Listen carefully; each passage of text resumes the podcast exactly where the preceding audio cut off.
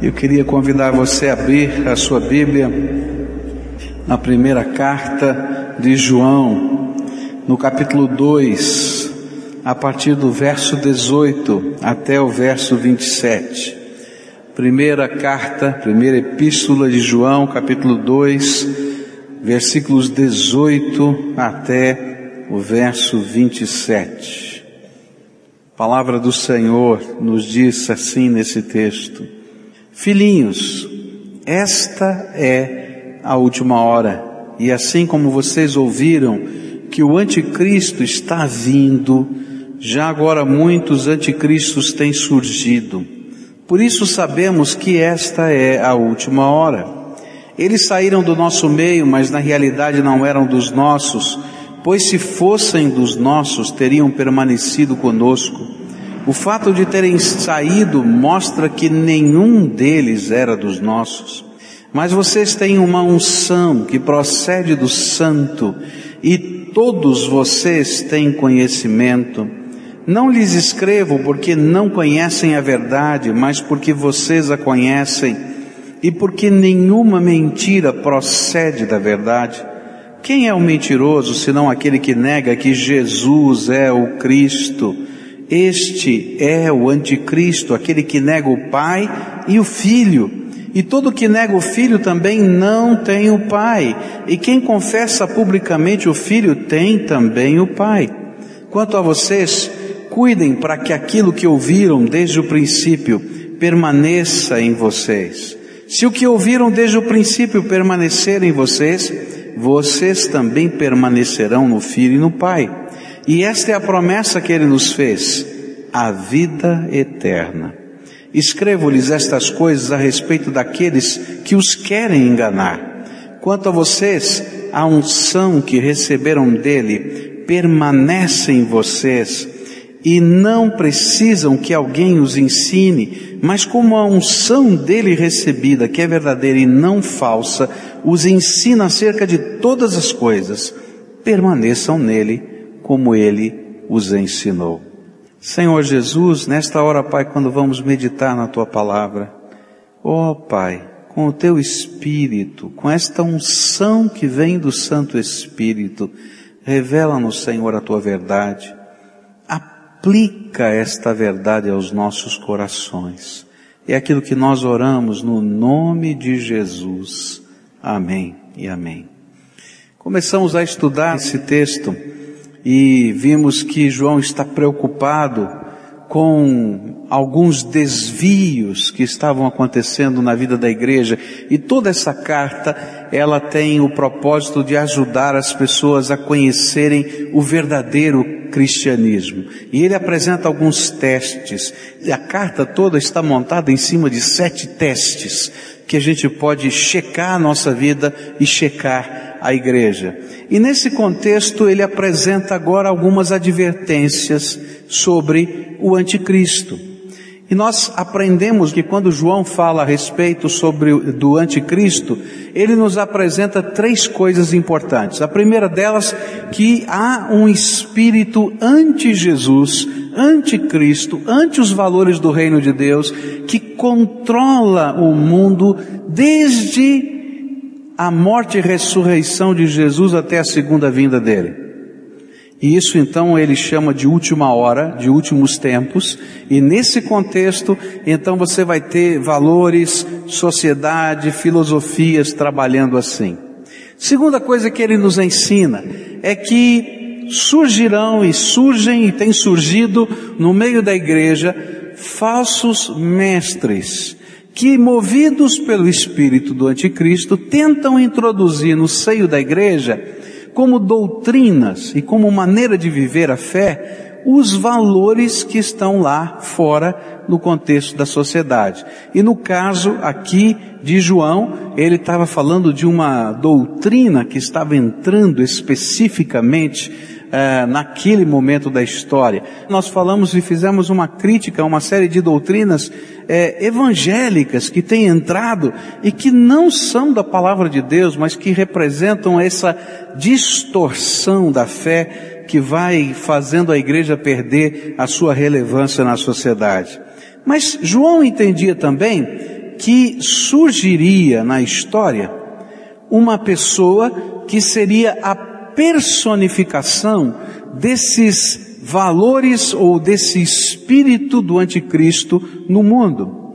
E eu queria começar a olhar para esse contexto, só de passagem, não é minha intenção fazer um grande estudo é, no sentido é, de escatológico, de olhar o fim dos tempos, mas de apresentar o que a Bíblia fala a respeito desse personagem.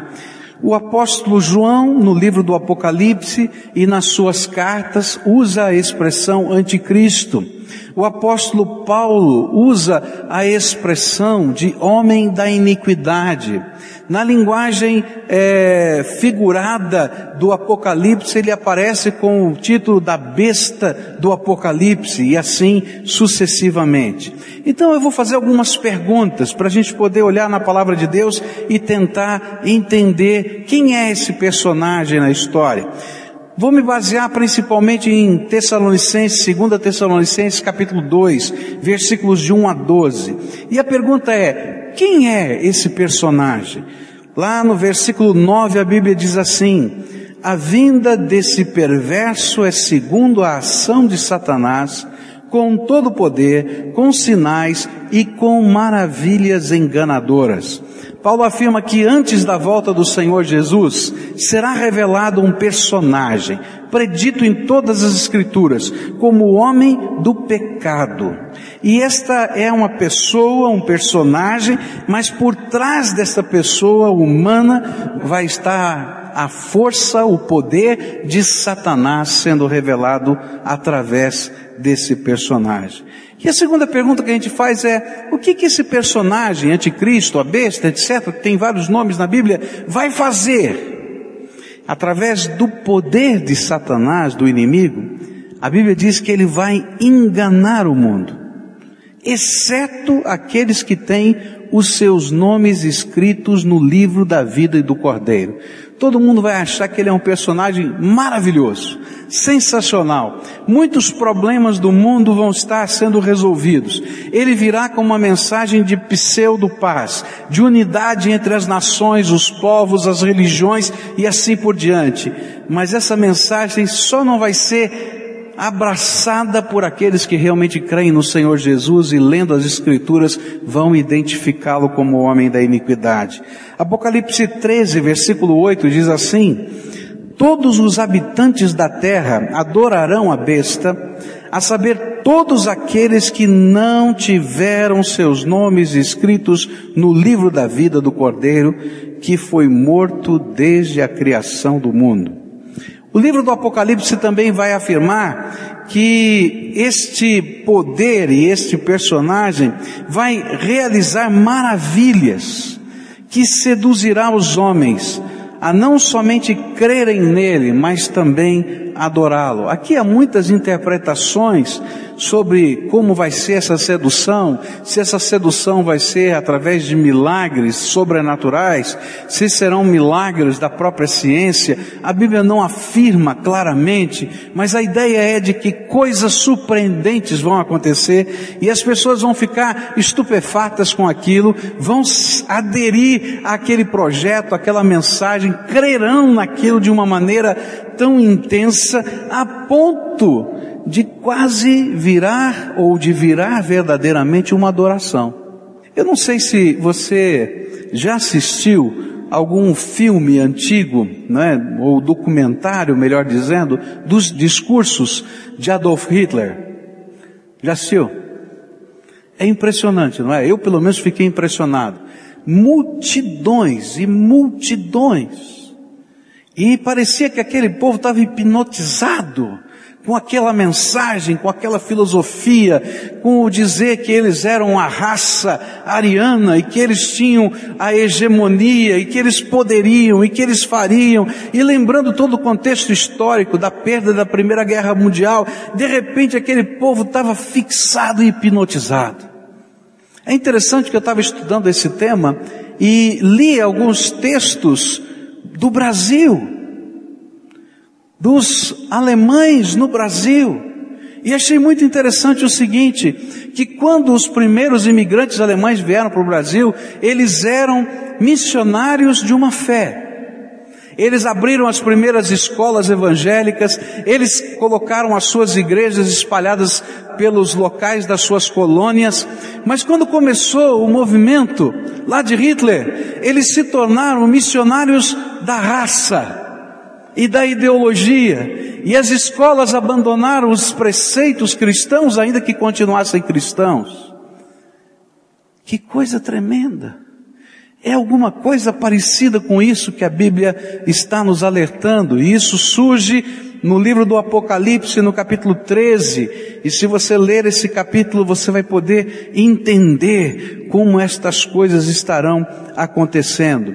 Uma outra dica que a Bíblia nos dá é que esse homem vai implantar uma espécie de culto unificador que visa dar-lhe ainda mais autoridade e poder, combatendo toda forma de culto que não seja centralizada na sua pessoa, chegando a sentar-se no santuário de Deus.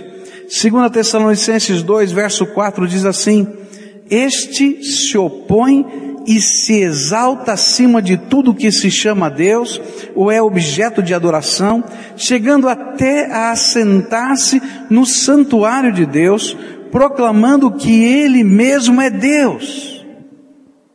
Outra coisa interessante é que a Bíblia diz que Ele vai instalar um governo e uma economia globalizada e controladora. Apocalipse 13, versículos 16 e 17 diz assim, também obrigou todos os pequenos e grandes, ricos e pobres, livres e escravos, a receberem certa marca na mão direita ou na testa, para que ninguém pudesse comprar nem vender, a não ser quem tivesse a marca, que é o nome da besta ou o número do seu nome. E aí então a Bíblia diz o seguinte, esse personagem vem com uma mensagem de paz esse personagem virá com uma mensagem religiosa. Todos os caminhos podem levar ao mesmo lugar e nós podemos achar os elementos comuns de todas as religiões e celebrar e de repente a celebração vai ser um pouquinho diferente até que ele mesmo comece a ser celebrado. E depois o seu controle virá através da economia globalizada e os meios de pagamento estarão marcados na mão e na testa. E quem não tiver os meios de pagamento e não se submeter às regras da economia, não vai poder comprar, nem vender, nem viver. A gente olhava para esses textos há 30 anos atrás e aí isso é complicado, né? Mas hoje tão fácil. Né? Basta pôr um chipzinho aqui debaixo da pele esse mesmo chipzinho que tem no seu cartão de crédito, não é? E pronto, você põe lá a mãozinha ali, acabou. O problema não é o chip. O problema é todo esse movimento na história trabalhado e personificado por alguém que tem uma intenção. E aí vai surgir uma das maiores perseguições aos crentes fiéis a Jesus Cristo, que a Bíblia chama de grande tribulação. Não tenho tempo aqui, mas Mateus 24 fala sobre isso, versículos 9, 10, 11, 12, 13, 21 e 22. E de também o livro do Apocalipse, capítulo 13, versículos 7 a 10. Por quê? Porque muitas pessoas vão tentar dizer, eu quero ter a liberdade de crer e de adorar o meu Senhor Jesus na maneira como os ditames das Escrituras me ensinam. Agora lembre uma coisa, João disse que já há muito tempo tem havido muitos anticristos. E a história do homem já passou por vários momentos diferentes em que coisas semelhantes já aconteceram. E se hoje você pode estar aqui e ter liberdade de culto, é porque muita gente já passou por perseguições assim, onde era proibido adorar a Deus segundo os ditames da sua consciência. Era proibido que alguém tivesse uma Bíblia na mão e pudesse ler as Escrituras e através das Escrituras tomar atitudes de fé segundo a sua crença. E muitos morreram por causa da forma do batismo. Você sabia que nos tempos da Inquisição, se alguém fosse batizado por imersão, como nós batizamos, ele era punido pelos oficiais do governo e da igreja com um batismo eterno. Sabe como é que funcionava? Bom, já que você não aceita a aspersão de água e você gosta de ser batizado por imersão, a gente vai batizar você. E mergulhava o fulano dentro da água até ele morrer afogado. Hoje a gente olha e dá risada. Mas tem muita gente ao longo da história que disse: Eu quero ter a liberdade de adorar a Deus conforme aquilo que eu leio nas Escrituras. E meus irmãos, eu quero dizer o seguinte: enquanto nós não tivermos a coragem de continuar como aqueles nossos antepassados, a dizer, eu vou seguir Jesus segundo aquilo que está nas Escrituras. E mesmo que as pessoas zombem de nós, e mesmo que as pessoas nos persigam, a gente vai continuar servindo a Jesus. A gente corre um grande perigo de aos poucos e aos poucos sermos amoldados. E um dia vai surgir esse personagem e esse personagem então vai concretizar aquilo que as profecias nos ensinam. Por fim, a Bíblia fala sobre uma coisa tremenda. Se desde o começo da morte e ressurreição de Jesus, dos últimos tempos, até agora, muitos anticristos surgiram e um deles vai ser esse personagem. Então, o que está acontecendo? Por que, que ainda não aconteceu? Por que, que ainda o final de tudo não chegou? E aí então para mim vem uma história tremenda. A Bíblia diz em 2 Tessalonicenses capítulo 10, capítulo 2, versículo 10, o seguinte. E ele fará uso de todas as formas de engano, da injustiça, para que os que estão perecendo, porquanto rejeitaram o amor à verdade que os poderia salvar. Por essa razão, Deus lhes envia um poder sedutor, a fim de que creiam na mentira e sejam condenados todos os que não creram na verdade, mas tiveram prazer na injustiça. Versículo 5 desse mesmo texto diz assim, não se lembram de que quando eu ainda estava com vocês, costumava lhes falar essas coisas? E agora que vocês sabem o que o está detendo para que ele seja revelado no seu devido tempo, a verdade é que o mistério da iniquidade já está em ação, restando apenas que seja afastado aquele que agora o detém e então será revelado o perverso a quem o Senhor Jesus matará com o sopro de sua boca e destruirá pela manifestação da sua vinda. Uma coisa tremenda. Deus continua no controle de tudo. Sabe por que ainda esse dia não chegou? Porque Deus ainda está nos dando oportunidade. Sabe por que esse dia não chegou? Porque Deus colocou forças espirituais, segundo o seu comando, que estão impedindo que todos os projetos já profetizados por esse homem da iniquidade e pelo espírito do anticristo não acontecessem até agora.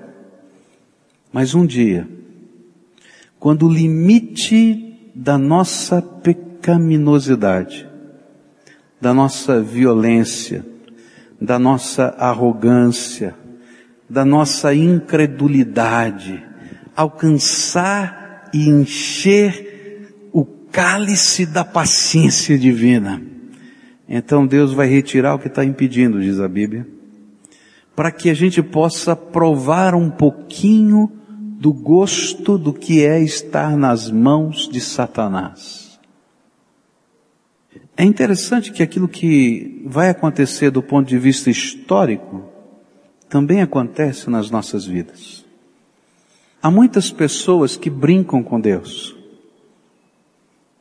Deus vai dando uma oportunidade, vai dando outra oportunidade. Deus vai cercando com uma bênção e cerca com outra bênção. Deus fala o nosso coração, toca a nossa alma, e a gente leva isso como se fosse uma brincadeira, até que o limite da paciência de Deus com a dureza do nosso coração chegue. E aí Deus retira de sobre nós o seu cuidado protetor. E aí, Ele não nem, nem precisa nos castigar, queridos. Porque você vai experimentar o que significa andar pela sua própria cabeça e andar debaixo dos ditames do opressor que é Satanás. Há muita gente que não compreende isso e brinca com as coisas de Deus. E é por isso que a palavra de Deus diz que em determinados momentos a igreja tem que praticar uma disciplina muito estranha. E vai dizer para aquela pessoa, olha, o teu estilo de vida não condiz com aquilo que o Evangelho ensina. E quando a igreja então disciplina essa pessoa, ela diz, olha, você não faz parte mais desta congregação. E espiritualmente está acontecendo uma coisa tremenda. A Bíblia diz o seguinte, que essa pessoa seja entregue a Satanás, capítulo 5 de 1 Coríntios. Que essa pessoa seja entregue a Satanás para a destruição da carne, para que no último dia ainda possa haver arrependimento e transformação dessa vida. Ou seja, retira aquilo que impede, a desgraceira toda, e deixa experimentar o que ele quer para que, sendo consumido pela própria vida, pelos seus desejos, pela sua carne e pelo opressor, ele possa olhar para cima e dizer: Senhor, tenha misericórdia de mim. A Bíblia diz que o que está impedindo é Deus, mas que vai chegar um momento na história em que esse impedimento Deus vai retirar. Isso é coisa seríssima. João continua, e no verso 19 do nosso texto, 1 João 2, ele diz assim, e eles saíram do nosso meio, mas na realidade não eram dos nossos, pois se fossem dos nossos teriam permanecido conosco. O fato de terem saído mostra que nenhum deles era dos nossos. João agora foca no contexto da igreja, outra vez e faz uma segunda advertência tremenda. Primeira advertência foi: vocês estão na última hora, o espírito do anticristo está trabalhando, prestem atenção. A segunda advertência que ele vai fazer agora é como o espírito do anticristo está agindo no meio da gente. E ele fala a respeito de não somente falsos mestres, como eu falei hoje pela manhã, mas ele vai introduzir agora a ideia de falsos cristãos. Crentes que não são crentes. Cristãos que não têm Cristo. E que estão caminhando no meio da vida com verdadeiros cristãos, como se fossem também, mas não são. E Jesus então, lá nos evangelhos, nos fala dessa mesma verdade que João está falando. Por exemplo, Mateus capítulo 7, versículos 21, 22 e 23 diz o seguinte: Nem todo aquele que me diz Senhor, Senhor, entrará no reino dos céus, mas apenas aquele que faz a vontade de meu Pai que está nos céus. Muitos me dirão naquele dia, Senhor, Senhor, não profetizamos em teu nome, e em teu nome não expulsamos demônios, e não realizamos muitos milagres, e então eu lhes direi claramente, nunca os conheci, afastem-se de mim vocês que praticam o mal. Sabe o que, que a Bíblia está dizendo, o que João está dizendo? É que nem todo mundo que frequenta uma igreja cristã, batista. Nem todo mundo que frequenta esta igreja pertence a Jesus. Porque não adianta dizer Senhor, Senhor, fazer oração, fazer jejum e tantas outras coisas, se Jesus não for o Senhor da tua vida. E essa é uma palavra tremenda. Porque o que faz a diferença na nossa vida não é uma tradição religiosa, não é o nome de uma igreja, mas é se o espírito do anticristo foi deixado fora da nossa vida para que o espírito do Senhor Jesus seja o único Senhor da nossa vida. E João vai dizer mais. E todo, toda a palavra de Deus vai nos ensinar mais. Jesus falou a respeito disso, ele contou duas parábolas. Elas se encontram no capítulo 13 de Mateus. E essas duas parábolas têm a ver com esse assunto. Numa ele afirmou que o inimigo semeia no meio da plantação de Deus joio. E diz lá a parábola que o inimigo veio e semeou joio no meio do trigo.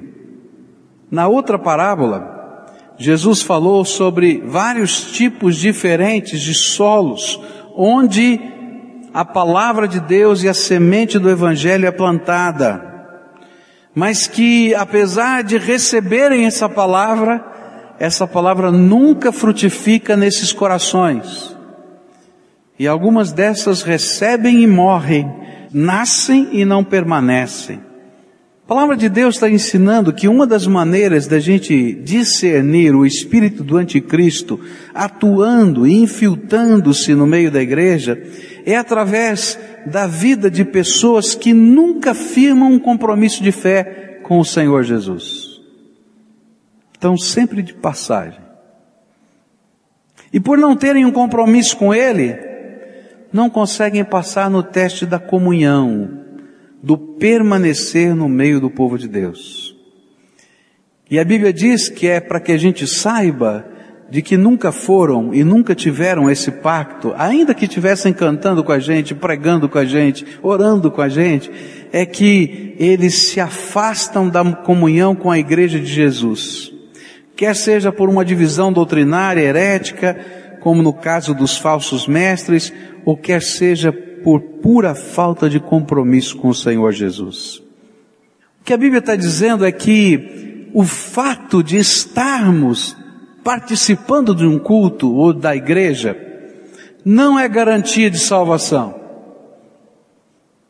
Mas o fato de nós nos afastarmos da comunhão com o povo de Deus é sinal de vazio espiritual na nossa vida. Agora, por que que João está falando essas coisas?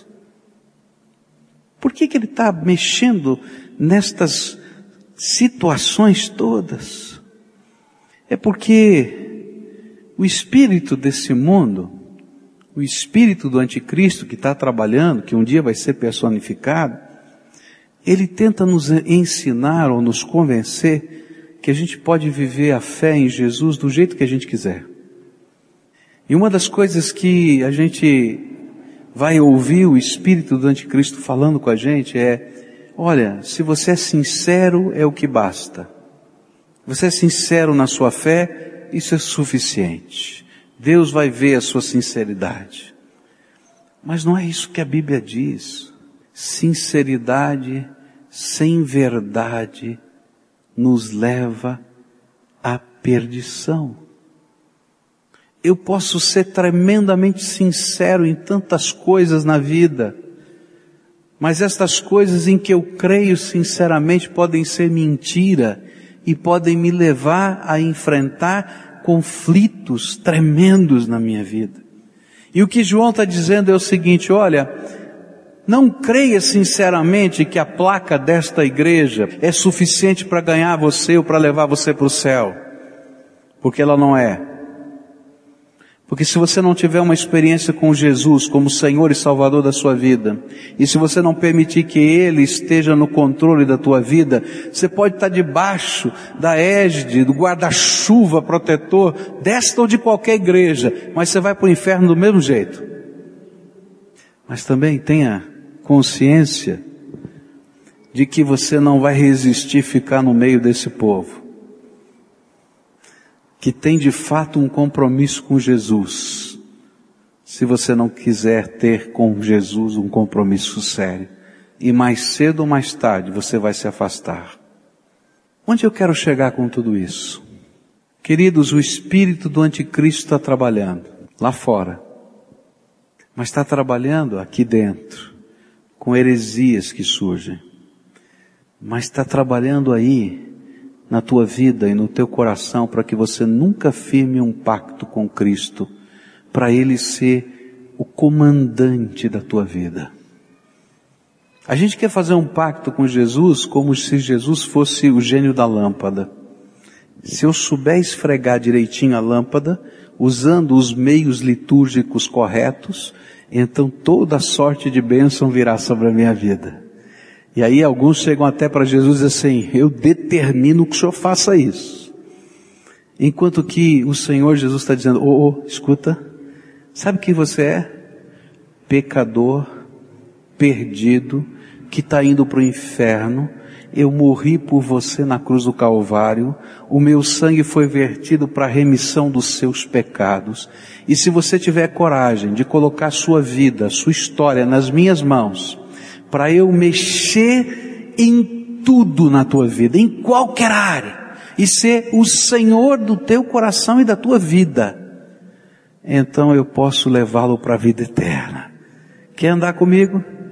Quer me reconhecer não como o gênio da lâmpada que você manipula, mas como o Senhor e Deus da tua vida? Então, anda comigo. Mas toda vez que a gente anda com o povo de Deus, e nós somos confrontados pela palavra de Deus, pelos costumes e pelos valores dessa palavra, e nós não temos um pacto com Jesus, sabe o que vai acontecer? Eu não vou aguentar ficar aqui dentro. Vai me irritar alguns entregarem o dízimo, vai me irritar alguns adorarem a Deus de mão levantada, vai me irritar alguns estarem chorando na presença do Todo-Poderoso, vai me irritar alguns fazendo uma série de mudanças nos valores da sua vida e deixando pecados, porque você não crê que eles sejam pecados. Simplesmente porque não temos um pacto com Jesus. Nem todo aquele que me diz Senhor, Senhor, entrará no reino dos céus, mas somente aquele que faz, que cumpre a proposta, a palavra do meu Pai que estás nos céus. Queria muito orar por você. Esta não é uma mensagem fácil de ouvir. Você ouviu coisas difíceis aqui hoje. Satanás está operando nessa terra. Um dia ele vai assumir o controle, porque Deus vai retirar a mão de bênção. Aqueles que seguirem Jesus dessa maneira como eu estou falando serão perseguidos. Mas eu falei também para você que só tem uma maneira de a gente chegar na presença do Pai por toda a eternidade. É deixar Jesus ser o Senhor e o Salvador da nossa vida. Há muitas pessoas que conhecem o Evangelho, que sabe que Jesus morreu e ressuscitou, que sabe que um dia ele vai voltar,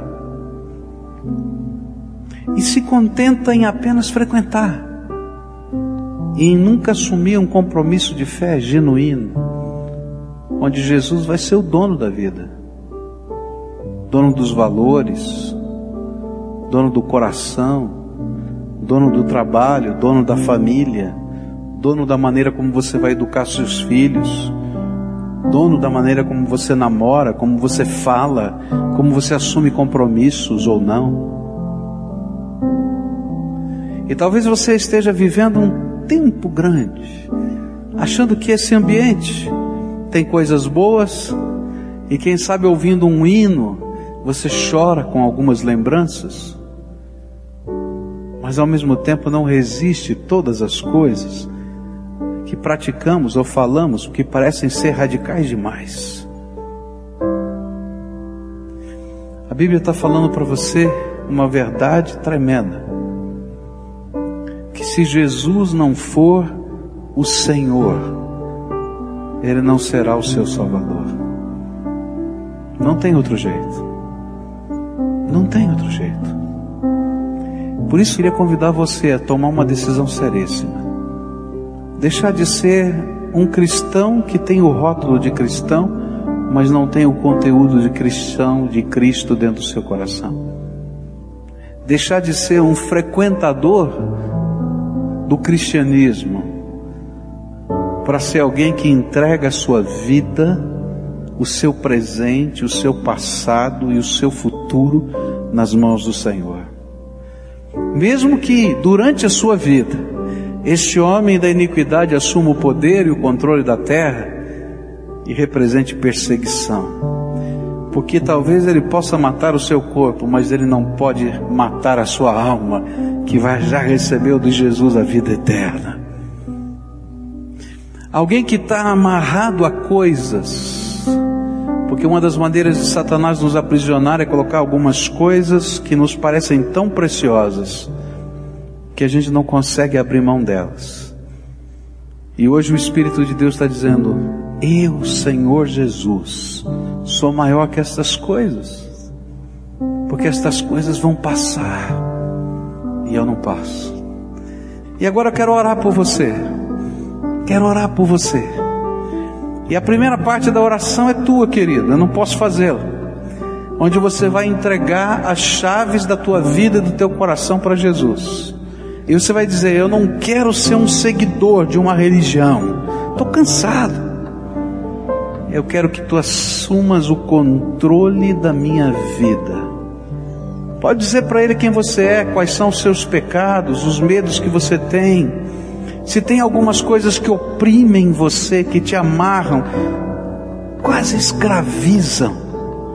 Então você agora pode dar nomes a elas diante do teu Senhor e dizer: Jesus, eu preciso ser liberto, me ajuda. Eu não posso sozinho, mas tu podes, tu podes. Agora eu quero orar por você. Senhor Jesus, cada uma dessas pessoas são teus filhos amados. Cada uma dessas pessoas são preciosas. Eu não sei o nome delas, mas a tua palavra me diz que o Senhor não apenas sabe o nome, mas o Senhor já contou quantos fios de cabelo eles têm na cabeça.